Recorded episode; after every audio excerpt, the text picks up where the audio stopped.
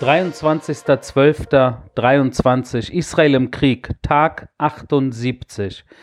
Heute vor genau elf Wochen war Kriegsbeginn. Elf Wochen mittlerweile im Krieg. Ich kann es selber kaum glauben, dass ich seit elf Wochen fast jeden Tag in Uniform bin, bis auf meinen kurzen Abstecher in Berlin, wo ich zwei Tage ohne Uniform war. Aber selbst dort habe ich meine Ansprache in Uniform gehalten. Also ich könnte jetzt eigentlich sagen, elf Wochen jeden Tag in Uniform. Und das ist für mich persönlich natürlich irgendwo komisch. Mein, mein, mein ganzes Leben hat sich auch seit dem 7. Oktober auf den Kopf gestellt. Wirklich, in jederlei, in jeglicher Hinsicht. Und ich weiß nicht, wie lange es noch gehen wird. Äh, wie ihr wisst, die, die mich verfolgen, die mich beobachten, ich sage es auch offen und ehrlich, ich bin bereit, mit meiner Uniform, solange es nötig ist, äh, zu bleiben. Ich äh, habe in einem der Interviews vor ein paar Tagen mal gesagt, ich bin bereit, mit meiner Uniform schlafen zu gehen und duschen zu gehen. Das ist mir vollkommen gleich, weil ich mich vollkommen verpflichtet fühle, den Eltern und Familienangehörigen und Freunden und Verwandten und Partnern, von all den 129 Geiseln, die nach wie vor sich in den Händen der Terroristen befinden.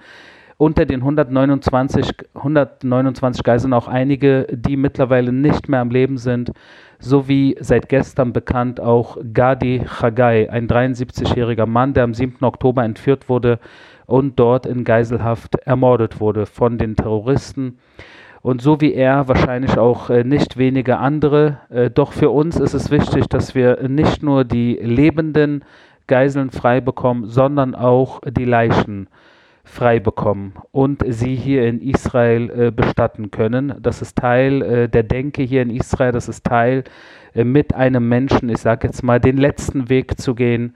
Und das ist der letzte Weg, die Leiche, so wie es sich gehört, hier in Israel äh, begraben zu dürfen, äh, wo die Familie dann zusammenkommen kann und alle Liebsten und sich an diesen Menschen äh, im Guten natürlich erinnern. Und deshalb 179 Geiseln, denen ich mich persönlich verpflichtet fühle.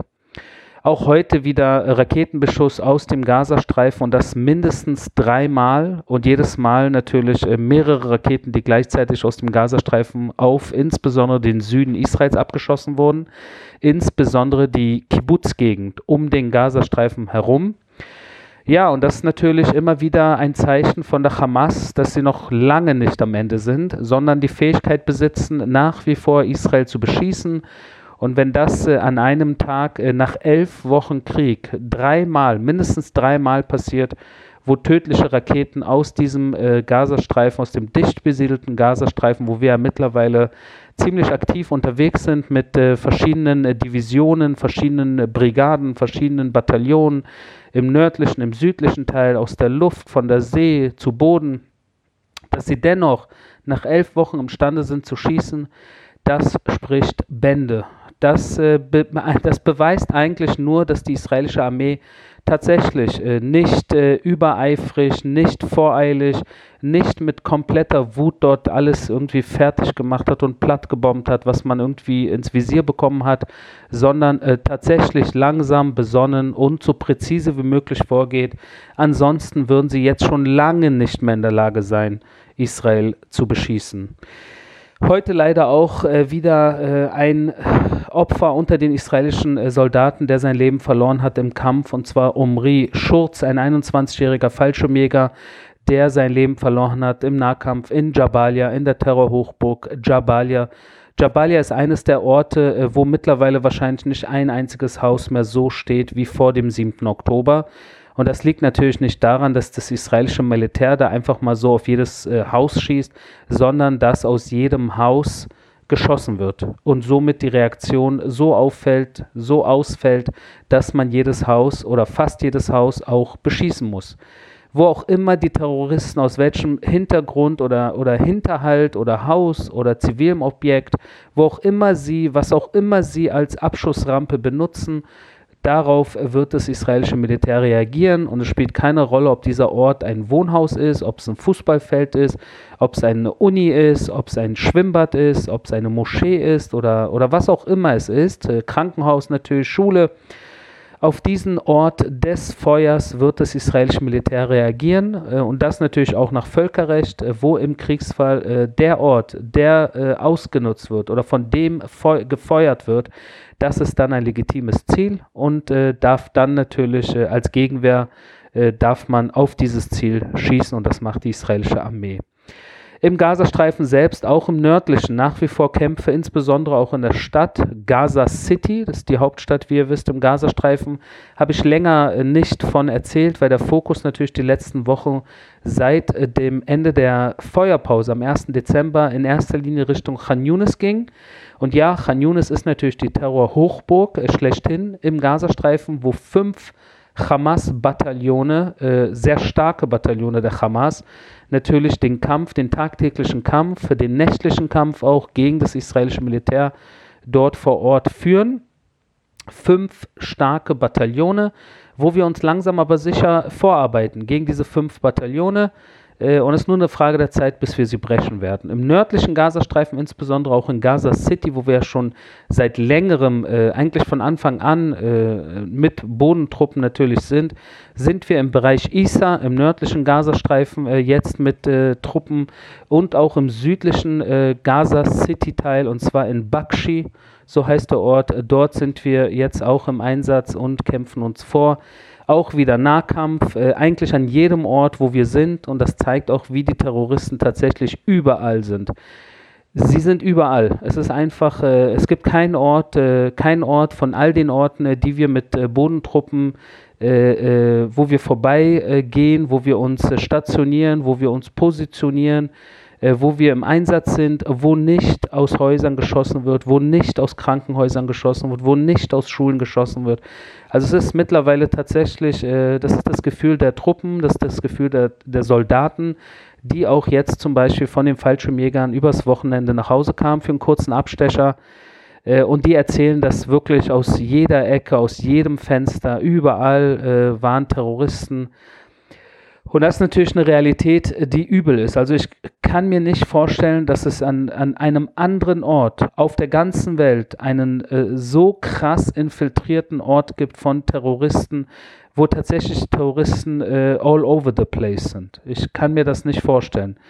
Ich kann mir nicht vorstellen, dass die Taliban Afghanistan so infiltriert haben und ich kann mir nicht vorstellen, dass der IS jemals äh, Syrien oder Nordirak so infiltriert hatte und ich kann mir nicht vorstellen, dass auch andere äh, Kräfte und Mächte und Terrororganisationen irgendeinen Bereich auf dieser Welt so krass infiltriert haben, dass sie ober der er über der Erde und unter der Erde wirklich alles äh, für ihre Zwecke missbrauchen. Und so haben wir in den letzten, äh, allein in der letzten Woche ca. 200 Terroristen aus dem Gazastreifen zum Verhör nach Israel gebracht. Äh, insgesamt mittlerweile seit Ende der Feuerpause sind es um die 700 Mitglieder der Terrororganisation, äh, die wir nach Israel gebracht haben zum Verhör. Im Verhör natürlich in erster Linie drei Punkte, die ganz wichtig sind. Eins, Terrorinfrastruktur. Zwei, äh, Terroristenchefs oder Terrorchefs. Und drei, äh, Geiseln. Ja, das sind so äh, die Hauptthemen, äh, nicht nur, aber ja, wo das Verhör natürlich in diese Richtung geht, das Verhör und jede Information, die dort äh, hilft, äh, Geiseln äh, zu befreien und die, die Terrorinfrastrukturen und die Terroristen selbst äh, zur Strecke zu bringen, sind natürlich mehr als ähm, ja, freut man sich natürlich über alles und das ist natürlich keine einfache Sache von diesen Terroristen wertvolle Informationen rauszubekommen. Dort ist Teil auch der Einheit 504 des äh, Militärgeheimdienstes, die sich genau damit äh, beschäftigen und das auf Arabisch natürlich im Gespräch mit diesen Terroristen, da wertvolle Informationen äh, rauszubekommen aus, aus diesen Terroristen. Ägypten wurde jetzt informiert, äh, das ist jetzt äh, die neue Situation, dass äh, das israelische Militär auch den Grenzraum zwischen Ägypten und Gaza und zwar im Raum äh, Rafiach. Das ist die Stadt, die halb auf ägyptischer Seite äh, sich befindet und halb auf äh, der Seite Gazas. Und das ist die südlichste Stadt im Gazastreifen und entlang äh, der Grenze gibt es natürlich auch äh, ober, äh, überhalb und unterhalb des Bodens passieren natürlich Dinge und solange dieser Bereich natürlich eine Art frei, freie Zone ist, und dort die, israelische, die israelischen Soldaten nicht die Oberhand haben, werden die Terroristen diesen Freiraum natürlich auch weiterhin für ihre Zwecke missbrauchen. Und so wie es aussieht, wird das israelische Militär in den nächsten Tagen auch stärker dort im Einsatz sein. Das heißt, mittlerweile im Raum Rafiach und insbesondere im Grenzraum zu Ägypten. Und die ägyptische Armee wurde natürlich in dem Sinne auch äh, jetzt schon äh, vorgewarnt, dass sie ihre Truppen dort äh, aus bestimmten Gegenden entweder abziehen sollten oder mit äußerster Vorsicht äh, sich bewegen sollten, weil in diesem Raum natürlich auch die Hamas-Terroristen unterwegs sind. Und um die Hamas-Terrorinfrastruktur im Gazastreifen komplett oder größtenteils äh, außer Gefecht zu setzen, ist es natürlich auch wichtig, dass man den Grenzraum äh, zu Ägypten äh, schädigt, das heißt die Hamas-Infrastruktur Richtung Ägypten schädigt, weil wenn man das nicht macht, wird es am Tag nach diesem Krieg eventuell weiterhin alle möglichen äh, äh, Deliveries geben. Ne? Da werden Dinge, äh, wahrscheinlich Produkte, die natürlich auch für Terror eventuell eingesetzt werden, können dann nach wie vor aus Ägypten Richtung Gaza äh, verfrachtet werden, gebracht werden, äh, transportiert werden und dann im Gazastreifen eventuell äh, wieder zum Wiederaufbau nicht des zivilen Teils Gazas, sondern äh, von den Terrorinfrastrukturen dienen. Und genau das wollen wir natürlich ab jetzt sofort schon vermeiden. Wir gucken nach Libanon, wo auch heute wieder stärkerer Beschuss äh, stattgefunden hat, auch gestern. Ich werde nächste Woche im Norden sein und werde mir, ein, äh, werd mir vor Ort äh, einen Eindruck äh, machen, und zwar an der Grenze zum Libanon. Erst äh, gestern ist leider wieder ein 19-jähriger äh, IDF-Soldat getötet worden durch Feuer aus dem Libanon ein 19-Jähriger aus Rosh-Ain namens Adi Hot Siv dieser junge Soldat ist leider nicht mehr unter uns und eigentlich ohne Grund, weil wir haben den Libanon nicht angegriffen, weder gestern noch vorgestern noch am 7. Oktober. Denn auch zum Libanon äh, gab es einen Waffenstillstand, beziehungsweise ja, eine, eine Waffenruhe vor dem 7. Oktober. Vor dem 7. Oktober war die Nordgrenze genauso wie die Grenze zum Gazastreifen ruhig.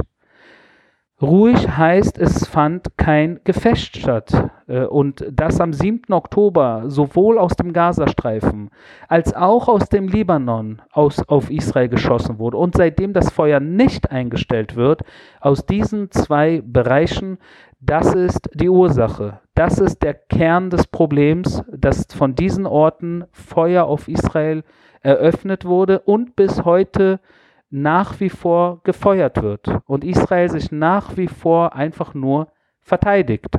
Auch wenn man im Gazastreifen natürlich in der Offensive ist, aber diese Offensive dient natürlich der Verteidigung und nicht, weil man einfach mal so am 7. Oktober Lust hatte, jetzt in den Gazastreifen einzumarschieren. Und genauso auch mit dem Libanon. Niemand hatte am 7. Oktober und auch nicht heute vor, mit dem Libanon im Gefecht zu sein oder im Krieg zu sein. Wir wollten eigentlich nur unsere Ruhe hier. Doch es scheint, als wenn die Hisbollah äh, ein Stück weit äh, weiter auffährt, hochfährt, hier ein Stück weit äh, eventuell weiter provoziert. Und das habe ich mehrmals gesagt, das kann wirklich gefährlich werden. Das kann richtig gefährlich werden, weil wir uns natürlich äh, der Feuerkraft der Hisbollah bewusst sind. Und wenn die Hisbollah anfängt äh, hochzufahren und mit noch mehr Raketen auf Israel zu ziehen, auch Richtung Zentrum Israels, dann wird das israelische Militär auch hochfahren. Und dann gibt es keinen Weg zurück.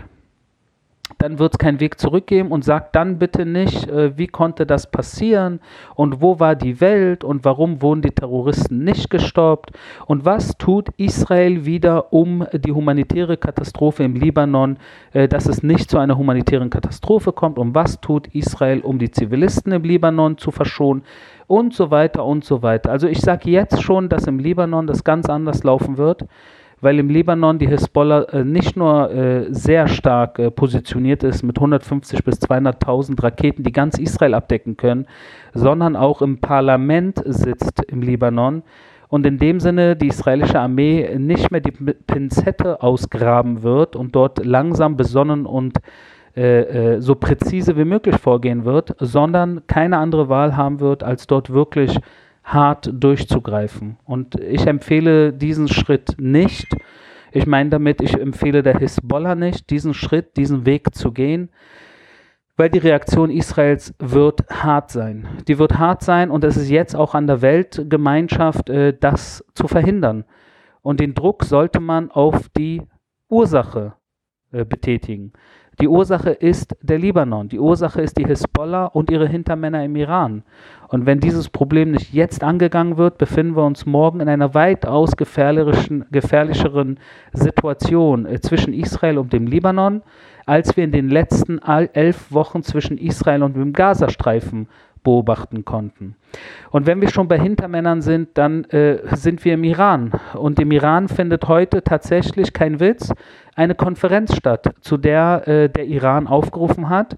Äh, eine Konferenz für Palästina, an dem ungefähr 50 Staaten teilnehmen werden.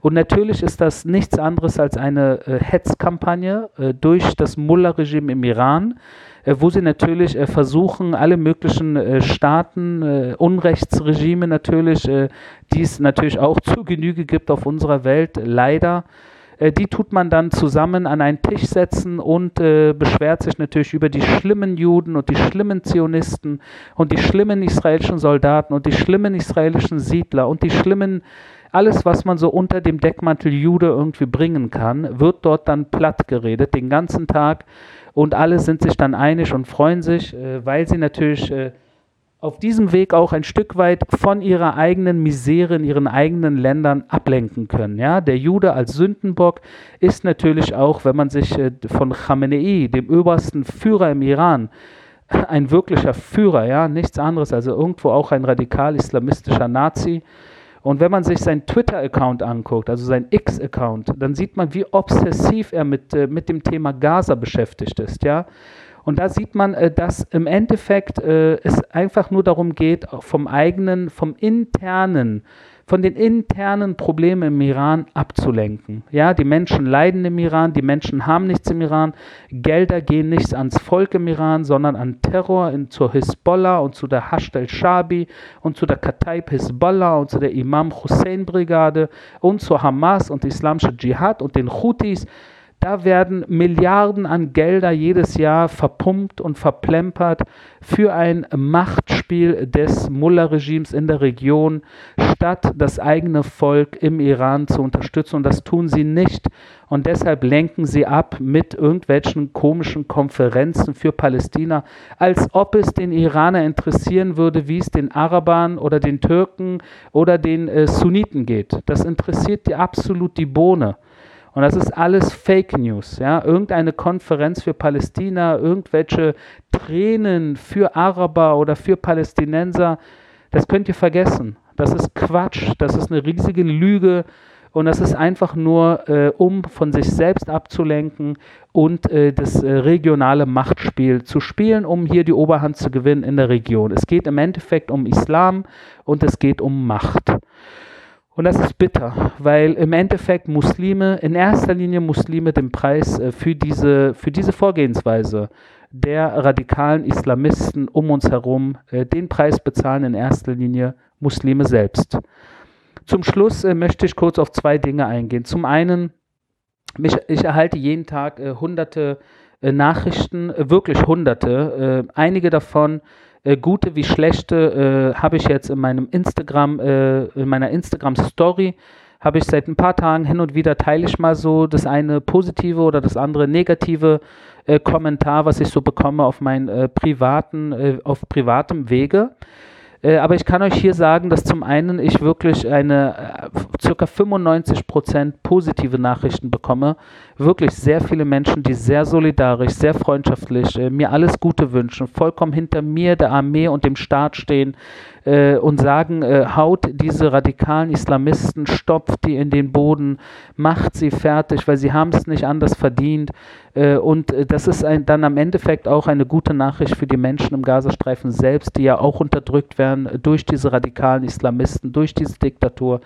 Und das sind wirklich ein Großteil der Nachrichten. Dann kriege ich hin und wieder mal, eigentlich täglich, auch so vier, fünf, sechs äh, blöde Nachrichten von irgendwelchen durchgeknallten Losern und Hatern, die so krass indoktriniert sind mit Hass, wirklich üblen Hass, dass die mit Dinge schreiben wie, ich würde dir gerne die Axt in deinen Kopf rammen und ich würde gerne deine Mutter äh, dies und jenes machen und deine Schwester und deinen Vater und deine Tochter und dein, also wirklich vollkommen durchgeknallte Sprüche, die nur irgendwelche Loser von sich geben können. Und weil das so eine äh, verlorenen Seelen sind, die wirklich so indoktriniert sind, zum einen weiß ich, bei denen ist eh der Zug schon abgefahren. Also die, die so schreiben, da ist nicht viel zu holen. Die sind aber auch brandgefährlich. Also jetzt nicht für mich, aber für euch in Deutschland oder in Österreich oder in der Schweiz oder in anderen europäischen Staaten, wo derartige durchgeknallende, knallende, äh, wütende, aggressive, brutale, menschenverachtende, radikal-islamistische Psychopathen denken, dass sie sich breit machen können und sagen können und machen können, was sie wollen und man dort auf offener Straße eventuell Angst haben muss vor ihnen. Und genau da sollten europäische Staaten stärker durchgreifen, damit diese Hater an den Rand der Gesellschaft gespült werden. Sie müssen Angst haben, sie müssen sich schämen, sie müssen die Fresse halten und nicht andersrum die breite Mitte, die friedliche Mitte, die demokratische Mitte, die Mitte für Menschenrechte, die muss sich im, im öffentlichen Raum breit machen und diese menschenverachtenden Hasser, die so derartigen Schrott von sich geben und ich das jeden Tag auch lese und äh, teilweise, wie gesagt, teile, die dürfen nicht die Oberhand gewinnen. Und zum Schluss äh, kurz, äh, ich weiß, in Deutschland, ein Tag vor Weihnachten soll es in großen Teilen Deutschlands, wird mir von Freunden erzählt, soll es ziemlich äh, kalt sein ziemlich regnerisch sein und äh, auch in Israel ist es kalt und regnerisch und ich bin heute, äh, war mir wirklich kalt. Äh, zum ersten Mal vielleicht seit äh, Kriegsausbruch war mir heute kalt. Also es war nicht nur regnerisch, sondern irgendwie kalt. Es ging mir unter die Uniform.